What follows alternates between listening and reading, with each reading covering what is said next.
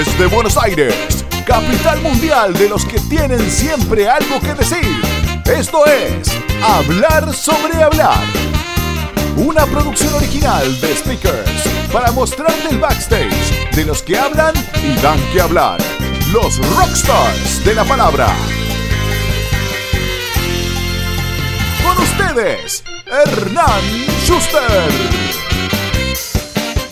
Él es periodista y economista y tiene estudios de posgrado en la Universidad de Columbia, en la de Florida y en Hyper Island. Es especialista en creatividad, innovación y economía no convencional, temas sobre los cuales escribe casi semanalmente para La Nación. Sus notas de los domingos son un flash. Es profesor titular de innovación en Thunderbird, la Escuela de Negocios de la Universidad de Arizona, en USA. Escribió o coescribió cinco libros sobre innovación y economía no convencional. Por todo esto, en 2017 fue ganador nada más y nada menos que del premio Conex a la divulgación. Bienvenido a Hablar sobre Hablar, Sebastián Campanario.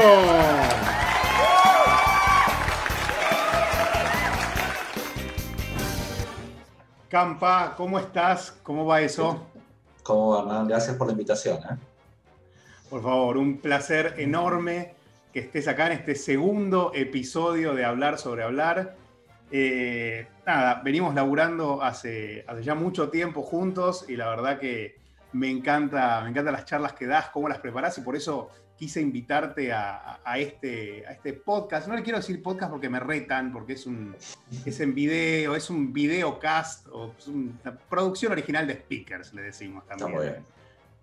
Así que bueno, gracias por, estar acá y por dedicarnos, eh, por dedicarme este, este tiempo. Bueno, vamos a arrancar derecho con la primera pregunta. La primera pregunta, no primer, no primera.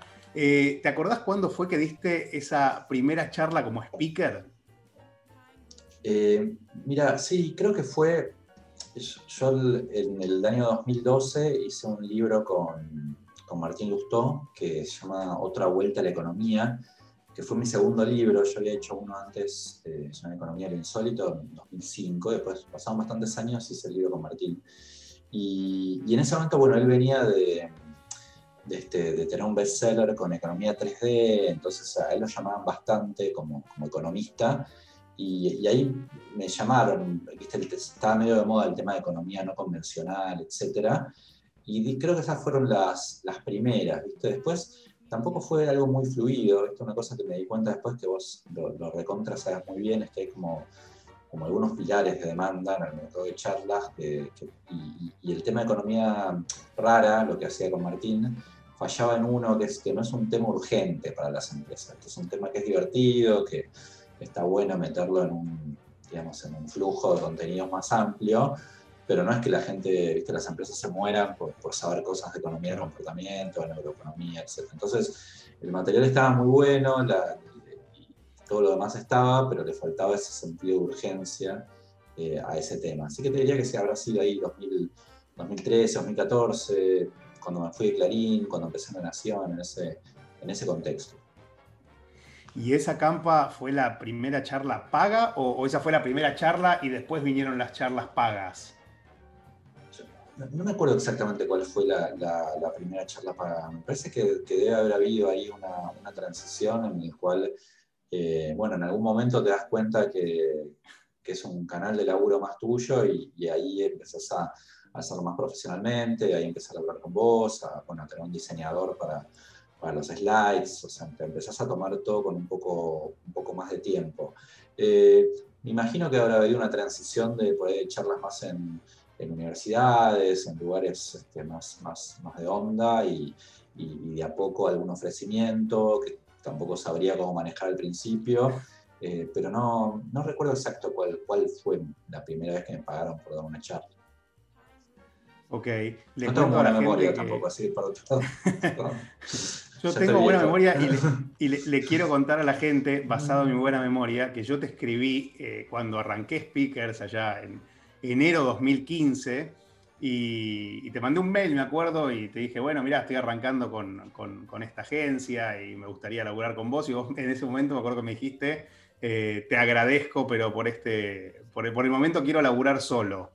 y para mí fue un puñalazo. Pero sabes que, ¿sabes que ahora, ahora que me decís, me acuerdo una, creo que te lo conté varias veces, una cosa muy graciosa me pasó cuando yo estaba en Clarín, que si querés esa haber sido mi primera experiencia con el mundo del charlismo, que es que me vino a ver un, señor, yo bueno, tenía 20 y 20 largos tenía yo, con, con, traje, con corbata, me acuerdo que nos encontramos en, una, en un bar que está ahí en Tacuaría, una cuadra de la redacción de Clarín, y él me dijo que tenía esta idea de armar una, una agencia de speakers, creo que se llamaba, eh, sale consultatio, pero algo, algo así, eh, algo, de, de, forum, algo así. Y fue muy gracioso porque tenía, digamos, tenía como un, representante de la, cada categoría que hay en el mundo de speakers. Había un sobreviviente de la tragedia de los Andes, una leona, un director de fútbol, etc. Pero eran todos desconocidos, eran todos clase B, digamos. Entonces era una leona, viste, que fue suplente siempre, uno, de la tragedia de los Andes que ni salió en la película, viste, no conocía a nadie. Eh, era, yo te conté varias veces, viste, la película Broadway de Danny Rose, es una película de Woody Allen. No, Woody Allen, sí. Woody Allen es un representante de, artistas fracasados o con caída de, de, de Nueva York.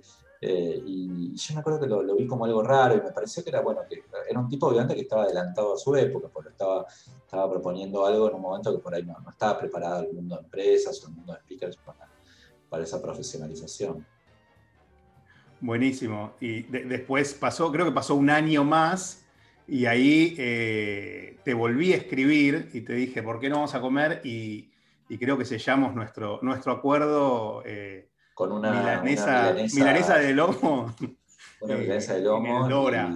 Y, para tu nada, para tu ego y autoestima. Yo en general, viste, soy muy lobo solitario para laburar siempre. O sea, soy, viste, me, la, empieza la mañana, termina la tarde cerrado.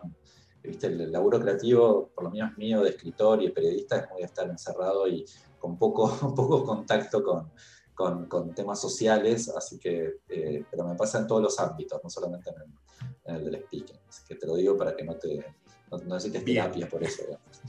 No, no, para nada, para nada, porque venimos, después de eso, fueron cinco o seis años enteros de, de, muchas charlas impresionantes. Eh, sabes que yo aprecio, aprecio, mucho eso porque hay, es un mercado en el mundo bastante informal en la Argentina y bueno, en tu caso es un caso eh, excepcional en eso, de, mucha, mucha calidad en todo. Muchas gracias. Eh, vuelvo, vuelvo a tu recorrido como, como speaker. ¿Te acordás haberte, digamos, vos venías del, mundo del periodismo, sos periodista, licenciado en economía, eh, pero un periodista, por más que sepa armar historias que enganchen, no quiere decir necesariamente eso que pueda dar buenas charlas. ¿Te preparaste de alguna manera para, para transicionar a este mundo del, del, eh, oratoria, digamos? A ver, yo creo que hay una base que es saber contar historias, que eso lo tenés cuando escribís, cuando hablás, cuando das una clase, cuando das una charla. Eh, eso si querés es como una habilidad de base. Como decís vos, no es una condición eh, suficiente para que la charla esté buena, es una condición necesaria, pero no suficiente. Yo creo que los seres humanos somos muy malos para para predecir lo que nos gusta y, yo nunca hubiera pronosticado que me, que me, iba a gustar dar charlas, ¿viste? Por mi forma de ser, por mi, porque lo, que te contaba, ¿viste? Que no, yo soy a veces muy antisocial, etc. Y, la verdad que me sorprendí este, disfrutando mucho, ¿no? Este, y disfruto mucho. Dar charlas como disfruto mucho de escribir una nota, ¿no? Eh, y de hecho ahora con la pandemia, bueno, extraño la, la presencialidad, o sea, me encanta dar charlas online, pero pero bueno, hay algo medio único que se da cuando vos tenés un, auditorio, que también para mí hay como un óptimo, ¿no? Eh, a mí no me gusta, eh, no disfruto tanto cuando es en un, cuando es en un teatro o hay, no sé, del otro lado mucha gente que no puedo ver por las luces, etc. Pero sí cuando estás con un auditorio de, no sé, 50, 100, 150 personas que podés ver las caras, ver las reacciones, si se ríen de los chistes, y qué cara te ponen, etc. Eh, nada, ahí se produce algo, algo medio mágico. Entonces, yo creo que ya de entrada fue, fue algo que disfrutaba, ¿no? Entonces eso, eso facilita, después facilita todo. Y después, una vez que ya, ya fui arrancando, eh, sí empecé a ser mucho más consciente, ¿viste? De que, de que el contenido es, es, una parte no menor, pero, pero no, es, proporcionalmente es menos importante de lo que la, las personas muy que somos muy cerebrales tendemos a pensar, ¿no? O sea, personas muy cerebrales creemos que es todo, tiene que estar todo el contenido y después la charla te la jugás en la conexión, ¿no? En la conexión con, con el público.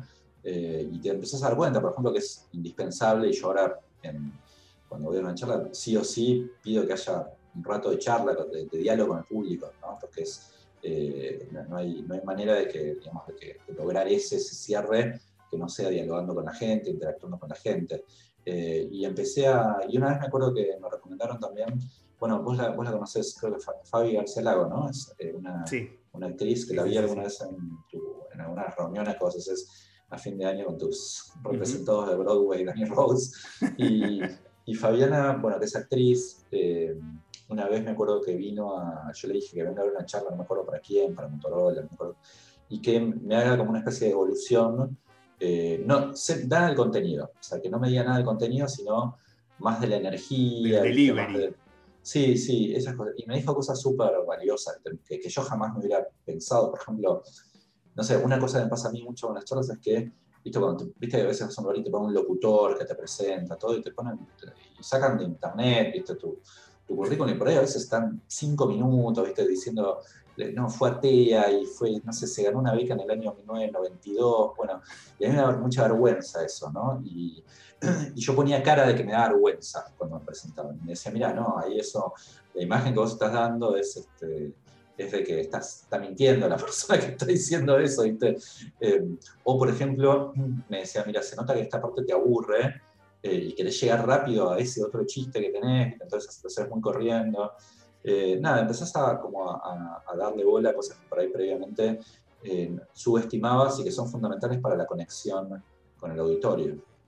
Bueno, esa es una característica tuya súper interesante, el tema del humor, porque por la temática que, vos cubrís, digamos, todos los temas de, innovación, de creatividad, de futuro, eh, la gente no esperaría que vos seas un tipo gracioso. Eh, y más, además, cuando empezás a tirar toda la batería, porque tus charlas son una cosa interesante atrás de otra, es una ametralladora de cosas interesantes que el que está tomando nota no puede seguir el ritmo, porque es, es, es, pa, pa, pa, pa, es un bombardeo. Eh, y tenés, tenés eh, un humor muy bien, muy bien puesto. En ciertas partes de, la charla tenés chistes que funcionan súper bien por, por, esto de expectativa y, cómo los tirás en el momento justo cuando la gente no lo espera. Sí, eso, sí, viste, al final del día somos medio como estandaperos, viste, no, no, no es muy diferente el laburo eh, de, un buen stand-up. Eso también es algo que se va aprendiendo. Eh, a mí lo que, creo que por ahí pasa mucho, y yo lo veo con, gente que por ahí recién empieza una charla, etcétera, y a mí me pasó mucho, es que por un tema de inseguridad eh, te querés hacer más el gracioso de lo que sos, digamos. Entonces, a mí me pasó, por ejemplo, en mi primer libro, Economía del Insólito era chiste, chiste, cada párrafo tenía un chiste. Y, y esto me lo dijo una vez Fer Kersman, que, que labura también con vos, es una amiga en común, que me dijo, mira, la, gente, nada, si quiere reírse, ¿viste? saca una entrada para Moldaski, ¿viste? No, te, va a ver a vos. Entonces, no hay una expectativa del otro lado de que la hagas caer de risa todo el tiempo. O sea, no, no, te sientas obligado a que...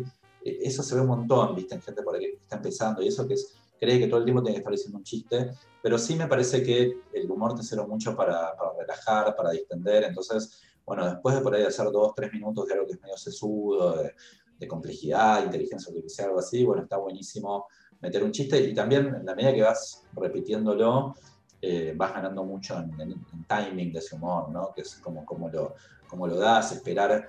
Yo soy muy ansioso, por ejemplo, entonces por ahí siempre hacía un chiste e inmediatamente iba a otra cosa y, y, tenés que esperar un rato que se rían, ¿viste? Porque aparte ni te escuchan si seguís hablando, ¿viste? Entonces, eh, eso lo empezás a aprender. Lo mismo que, bueno, arrancar con un buen chiste y cerrarlo. El humor es muy bueno para empezar y para cerrar, ¿no? Porque dejas como una, en, el aire, digamos, un, como un ambiente un poco, más, un poco más relajado. El humor es muy bueno para arrancar y cerrar siempre y cuando esté bien puesto, porque después tenés la gente que agarra ese, esa premisa y hace unas cosas horribles para forzar el humor en una situación, o que te mete un chiste al principio, un chiste al final y en el medio, nada, un tedio de 40 minutos y bueno. sí, y además viste, lo, tenés que cambiar bastante, ¿no? Porque lo que te empieza a pasar también cuando das muchas charlas es que se empieza a repetir alguna gente que va, ¿viste? Y, y bueno, entonces, digo, yo hago eso con, tanto con los temas como con el humor, ¿viste? Trato, por aparte me aburro, ¿viste? Escucharme a mí mismo, a decir lo mismo. Totalmente. Y, y lo cambio, trato de cambiarlo lo más que puedo. Campa, ¿y qué, qué, fue lo que, lo que más, digamos, más allá del tema de, de, que sos una persona más bien introvertida y demás, qué fue lo que más te costó en este proceso de aprender a pararte enfrente de una audiencia y, y, dar tus charlas? Es probable que al principio viste, hablaba muy rápido, no se me entendiera bien lo que, lo que dijera.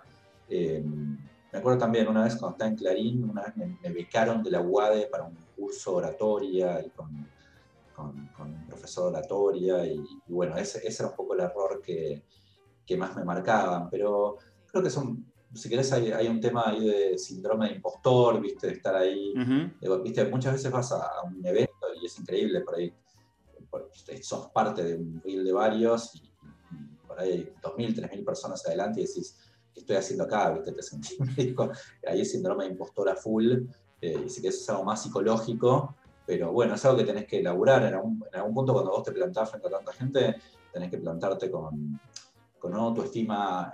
Es un equilibrio, es un equilibrio, ¿no? Porque por un lado tenés que tener autoestima para, para pensar, bueno, yo el chiste que voy a contar es gracioso y el material que estoy diciendo es relevante, etcétera pero por otro lado también se nota mucho cuando te la crees, ¿viste? Se, se, nota un montón, yo lo veo mucho en el mundo speaker, gente que ¿viste? es muy agrandada, qué sé yo, y enseguida le sacas las fichas a la gente. Y eso también eh, hace que el otro lado la gente se cierre, ¿viste? Y esto está, está, estudiado a nivel de neurociencias, o sea, tu cerebro cuando vos tenés del otro lado una persona con un exceso de autoconfianza, demasiado ego, ¿viste? muy agrandado, se cierra automáticamente, o sea, ya lo detecta enseguida y enseguida te cerrás. Entonces, vos como querés que ese canal esté fluido, es medio como una, una mezcla de eh, seguridad, pero al mismo tiempo también lo, que en inglés se llama self-deprecating, ¿no? o sea, hacer humor eh, riéndote de vos mismo, ¿no? que es el humor que, que, que, más sirve, ¿no? porque digo, no, no, no, el humor que te burla del otro, ¿viste? Yo burlarme del,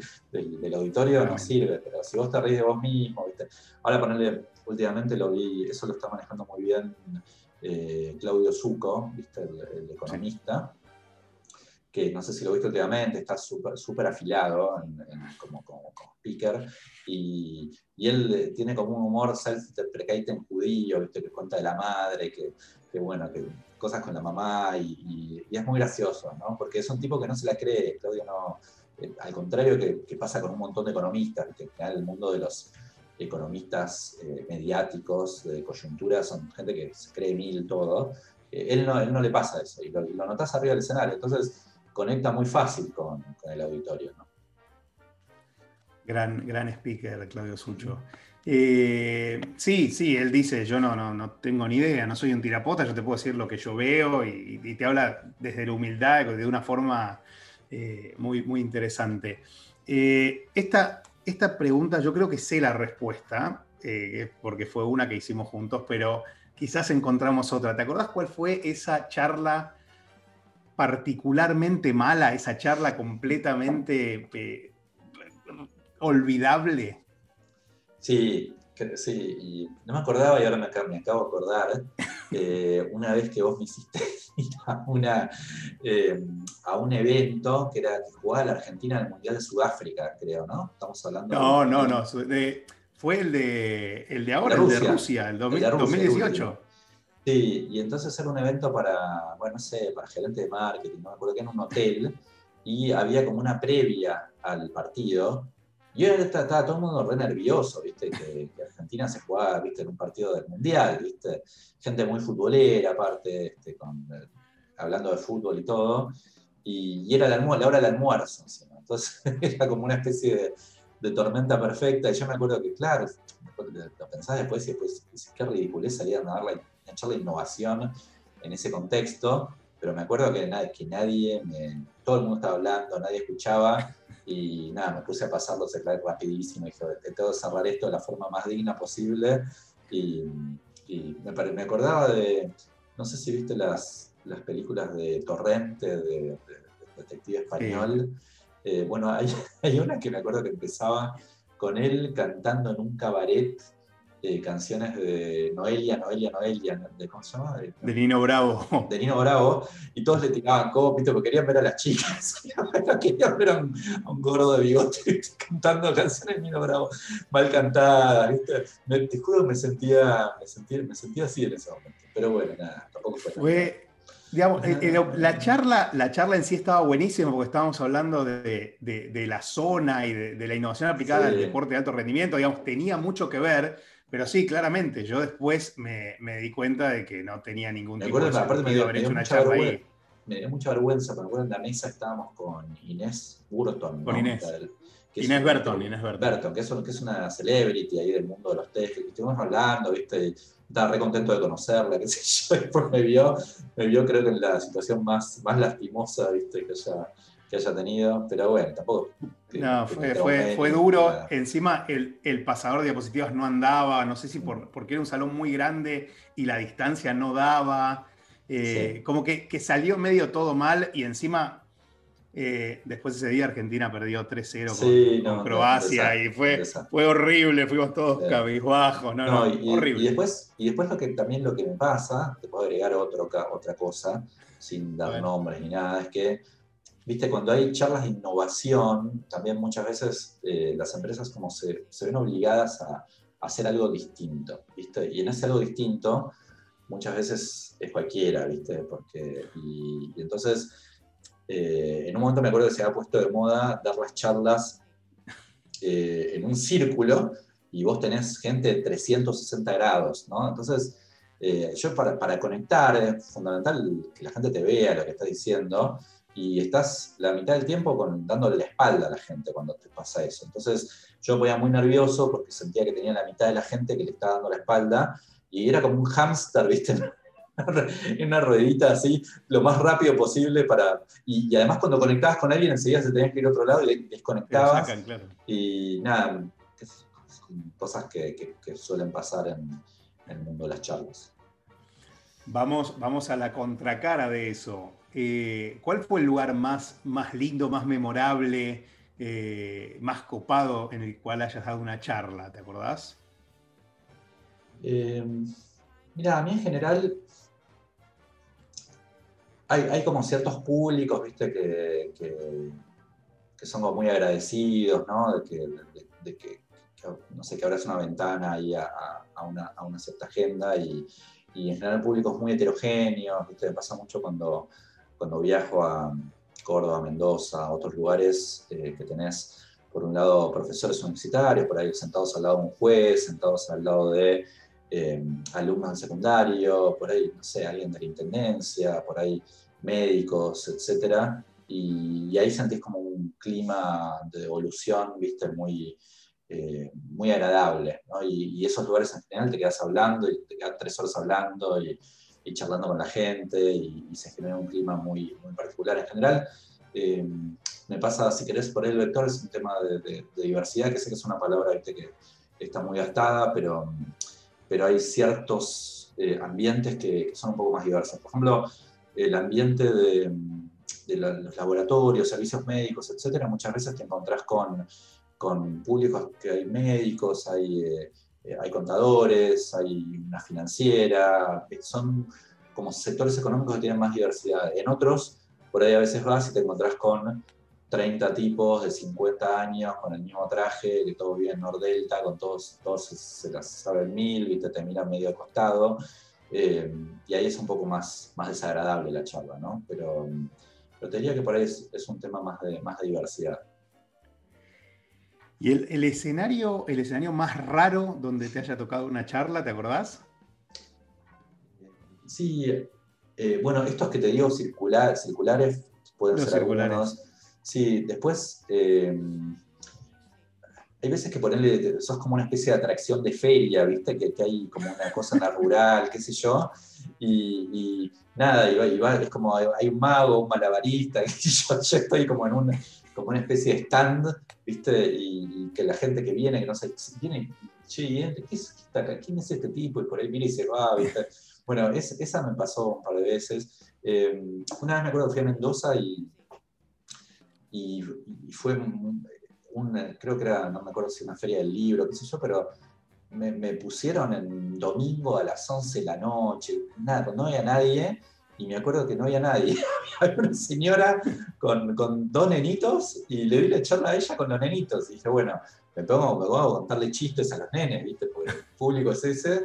Y redacté la charla y había viajado, tres días allá, todo para, para eso, que bueno, estuvo muy organizado. Hermoso. Y, y, después también una vez me acuerdo que en estas cosas de, de hacer cosas raras, eh, estuve en un escenario con unos auriculares de colores y con otra gente que daba charlas al mismo tiempo y le hablaba a. Me acuerdo cuál fue. Claro, le hablaba a la gente que tenía los auriculares míos, ¿no? Eh, pero era vos, te vos te sintonizabas con tu. Tenías un, control remoto y ponías el canal que querías escuchar. Sí. Y Era, algo medio, era medio raro, estuvo bien al final, pero eh, pero vos, vos, veías que la gente se reía cuando no estabas contando un chiste, ¿viste? Y que la gente por ahí ponía cara de orto cuando vos contabas un chiste. Entonces, eh, me costó un rato eh, hacerme la idea que al final agarré a los tres tipos que no me acuerdo, tenían auriculares verdes o algo así, y dije, veo a estos tres, ¿viste? Porque si no, si veo a todos, me, desconcentro, ¿no? Buenísimo. Eh, no, no, hay, hay, muchas anécdotas para contar. Vos, vos debes tener un millón, Bueno, en realidad las anécdotas son más que mías, son de, son de ustedes, de los speakers, por eso también este espacio para, para, sacar todo eso, porque es, es, un mundo, para mí es apasionante, obviamente, por eso me dedico a esto, pero eh, nada, a mí la verdad que me gusta mucho. Eh, te quería preguntar por tus referentes. ¿Quiénes, ¿Quiénes son esas personas que vos mirás a la hora de, de armar charlas, de dar charlas? ¿A quién seguís? ¿A quién admirás? Sí, a ver, no, es que esté todo el tiempo, viste, mirando charlas TED o eh, a mí me gusta mucho, como hablábamos antes, el humor, ¿viste? Entonces, eh, ¿viste? Ver, ver un Seinfeld, un Sandler, ver, ver eh, que es lo que a mí me gusta y me divierte. De repente, los, cuando empiezas a dar charlas, los empiezas a ver con otros ojos y a, y a, ver mucho cuál es el, el, tempo que tienen para contar un chiste, las caras, lo que te decía antes del, del self-deprecating. Ahora, justo hace dos semanas lo sacaron, pero estaba viendo de nuevo todo Seinfeld, ¿no? que son nueve temporadas eh, con mi hijo, con Nico, que le empezó a gustarlo, lo, lo pude enganchar, justo lo enganché y, y lo bajaron de, de, Amazon. Pero bueno, obviamente Woody Allen, ¿no? que es como el gran ídolo mío de la, de la adolescencia, ¿no? o sea, ese, ese tipo de, de, humoristas eh, me, sirve mucho para ver, porque gente que está parada este, con una camisa, vista del escenario y como hace medio magia con, con nada alrededor, ¿no? Entonces, con la palabra, con, solo con la palabra. Sí, sí, así que pero tampoco es que los mire que diga, uy, me voy a poner a ver este stand-up de Seinfeld para ver qué trucos usa. Son cosas un poquito más, más este, dispersas e inconscientes. Bien. Última, última pregunta de esta primera parte, y en realidad es una pregunta dividida en dos. La primera es, ¿qué tip le podrías dar a una persona que te dice, che, Campa, quiero ser speaker, quiero animarme a dar charlas? ¿Qué le dirías? Sí le diría que empiece ya, ¿viste? Que no, que no esté tan rumiando. En realidad es el mismo consejo que le doy a cualquier persona que me diga quiero escribir o quiero hacer algo, que es eh, no rumiar tanto sobre la idea, ¿viste? Y pensar que no está preparado, sino que te tenés que en algún punto largar, ¿viste? Y, aprender en el camino. Eh, entonces, al principio es, bueno, es lo, medio lo que venga, ¿no? O sea, te llaman de, una, una, facultad o de una ONG o lo que sea, y al principio para acumular millaje tenés que empezar y cuanto antes empieces es mejor. Y después, bueno, el famoso tema de las mil horas de grado, que tenés que acumular esas mil horas para, para, para, entrar un poquito más en, en carrera. Eh, así que le, que le diría que no, que no hay demasiado secreto y que se largue cuanto antes. No hay, digo, no hay demasiado secreto, no se puede hackear ese, esa experiencia. Entonces, cuanto antes empieces, mejor. Perfecto. ¿Y qué consejo le darías a una persona que quiere dedicarse a vivir de sus charlas, hacer esto profesionalmente? Eh, bueno, ahí yo le diría que, depende de qué, en, qué, país esté, digamos, O sea, vos tenés en algunos lugares como Estados Unidos, Europa, etcétera, el mercado de charlas está muy profesionalizado y vos eh, podés, podés, vivir, aunque, aunque tengas un tema muy de nicho, digamos, como es tan grande la escala que hay, eh, pasa lo mismo con cualquier producto, libro, cosa que hagas, ¿no? O sea, vos tenés escala para poder vivir de eso. Eh, me parece que, en Argentina, América Latina en general, tenés que tomarlo como un, como un revenue stream, digamos, como una corriente de, ingresos, pero no jugarte el 100% a eso, porque eh, hay, hay, épocas malas, épocas buenas. Llegas a un pique en algún momento y, y empezás a bajar como en cualquier cosa y es medio inevitable. Eh, entonces va a ser muy difícil que, que vivas toda tu vida de dar charlas. Eso, eso diría que va a ser, sería, hay tres personas que por lo pueden hacer y no más de tres. Entonces eh, tal vez en algún año este, puedas vivir de eso, pero después va un momento en el que no. Entonces, eh, siempre está bueno, digamos, poner huevos en, distintas canastas. Diversificar. Exacto. Con, consejo de economista. bueno, vamos, vamos ahora al, famosísimo, al famoso, al PRODE, al PRODE, este, la segunda edición. Vamos con, este es el PRODE de hablar sobre hablar, para que lo que no vieron nunca. Nombre, Seba Campanario, profesión. Periodista. Periodista. Sí. Me gusta que. No, no dijiste economista, periodista. No, sabes que tengo ahí. Eh, voy variando, depende de la etapa. Pero ahora Depende estoy, más estoy más creo que en el peor momento del periodismo me, yo me reconcilié con el periodismo, así que voy a destiempo. Muy bien. Bueno, la primera, ¿sos speaker o das charlas? Ah, doy charlas. No soy nada. No, me gusta ponerme ninguna etiqueta de absolutamente nada. Bien. Tengo contestar solo, sin dar explicaciones. ¿no? Podés, dar explicaciones, no hay problema. Ah, eh, presentaciones con PPT o sin PPT. Con PPT, me gusta mucho anclarme en buenas, en buenas imágenes. Sin texto, ¿no? Solo, solo imágenes. Imágenes, imágenes. Charla, bueno, esta la contestaste en el momento. ¿Charla para pocos o charla para muchos? ¿Qué preferís? Eh, mediano pocos. Ok, vamos a poner empate. Ah, eh, empate, dale. ¿Micrófono de vincha y vincha corbatero o micrófono de mano? Corbatero. Corbatero porque uso mucho las manos todo el tiempo y, el de mano me, ah, me, limita un poco el movimiento. No, y si usas. Sí, pero camino mucho por todos lados, todo, entonces.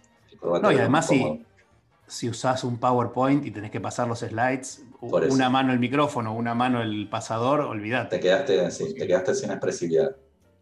Esta también te adelantaste y la contestaste. La pregunta es, ¿escenario clásico o el 360? No, clásico, clásico. Clásico, toda la vida. Toda la vida. Eh, ¿Guión a rajatabla o haz de la improvisación? También poner el empate ahí. Me parece que ahí, ahí tenés que tener un, equilibrio. ¿no? O sea, ahí lo que me gusta, Tomás leo, obviamente, eh, pero tenés que dejar un, cachito, digamos, de, aire para, improvisar alguna cosita. Pero siempre tenés tu, mind map muy bien armado. Sí, sí, sí. Sí, sí, ya sé cuál es el principio, el nudo y el desenlace, seguro. Bien. ¿Nervios cero o nervios siempre? También me parece que hay, hay un equilibrio intermedio, o sea, vos eh, algo de nervios tenés siempre porque, y, eso, y, es, y ese estrés es como todo lo que te hace estar alerta, ¿viste? Y, hace que reacciones rápido, ¿viste? Y que cambies el tono rápido si ves que hay que cambiar, o sea, esa alerta lo tenés que tener.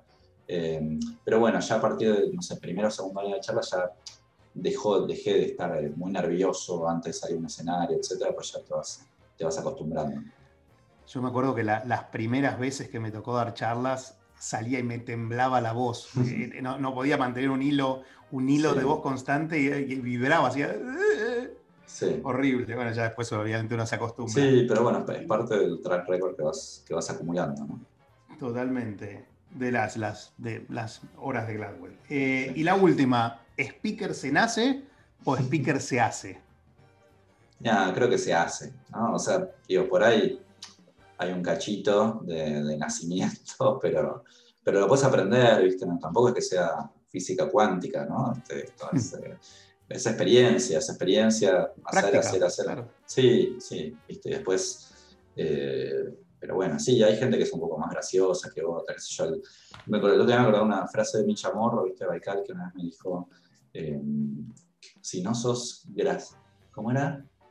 si no sos gracioso no te hace gracioso, y si tenés la duda de si sos gracioso o no, que no sos gracioso, digamos, como una regla, ¿viste? Para no hacer un, exceso, digamos, de, moldasquismo, ¿no? De, que seas un, estándar cuando la gente te va a ver por otra cosa en realidad. Muy bien, ahí está, así quedó el prode de este episodio de Hablar sobre Hablar. Genial. Bueno, Campa, eh, por mi lado no tengo más preguntas, no sé si, si vos tenés alguna pregunta que yo no te hice y que vos quisieras responder. No, creo que más o menos cubrimos todo el, todo el espectro, eh, me sentí muy cómodo, creo que estuvo... Eh, me divertí, aprendí, así que... un desnudo, fue un desnudo cuidado. Fue un desnudo muy cuidado. Este, así que cuando quieras, eh, repetimos, pero me encantó y voy a, ver el ciclo, voy a ver qué otras personas están ahí eh, yendo para, aprender esto también más, más yo. Buenísimo. Gracias, Campa, por este tiempo. Un, lujo. Y, a todos ustedes que, se conectan y están ahí mirando estas charlas, acuérdense de darle like, comentar, suscribirse al canal y todas esas cosas que dicen todos los que hacen este tipo de productos. Eh, y bueno, nos vemos la próxima para mucho más hablar sobre hablar. Chao, suerte. Hasta la próxima.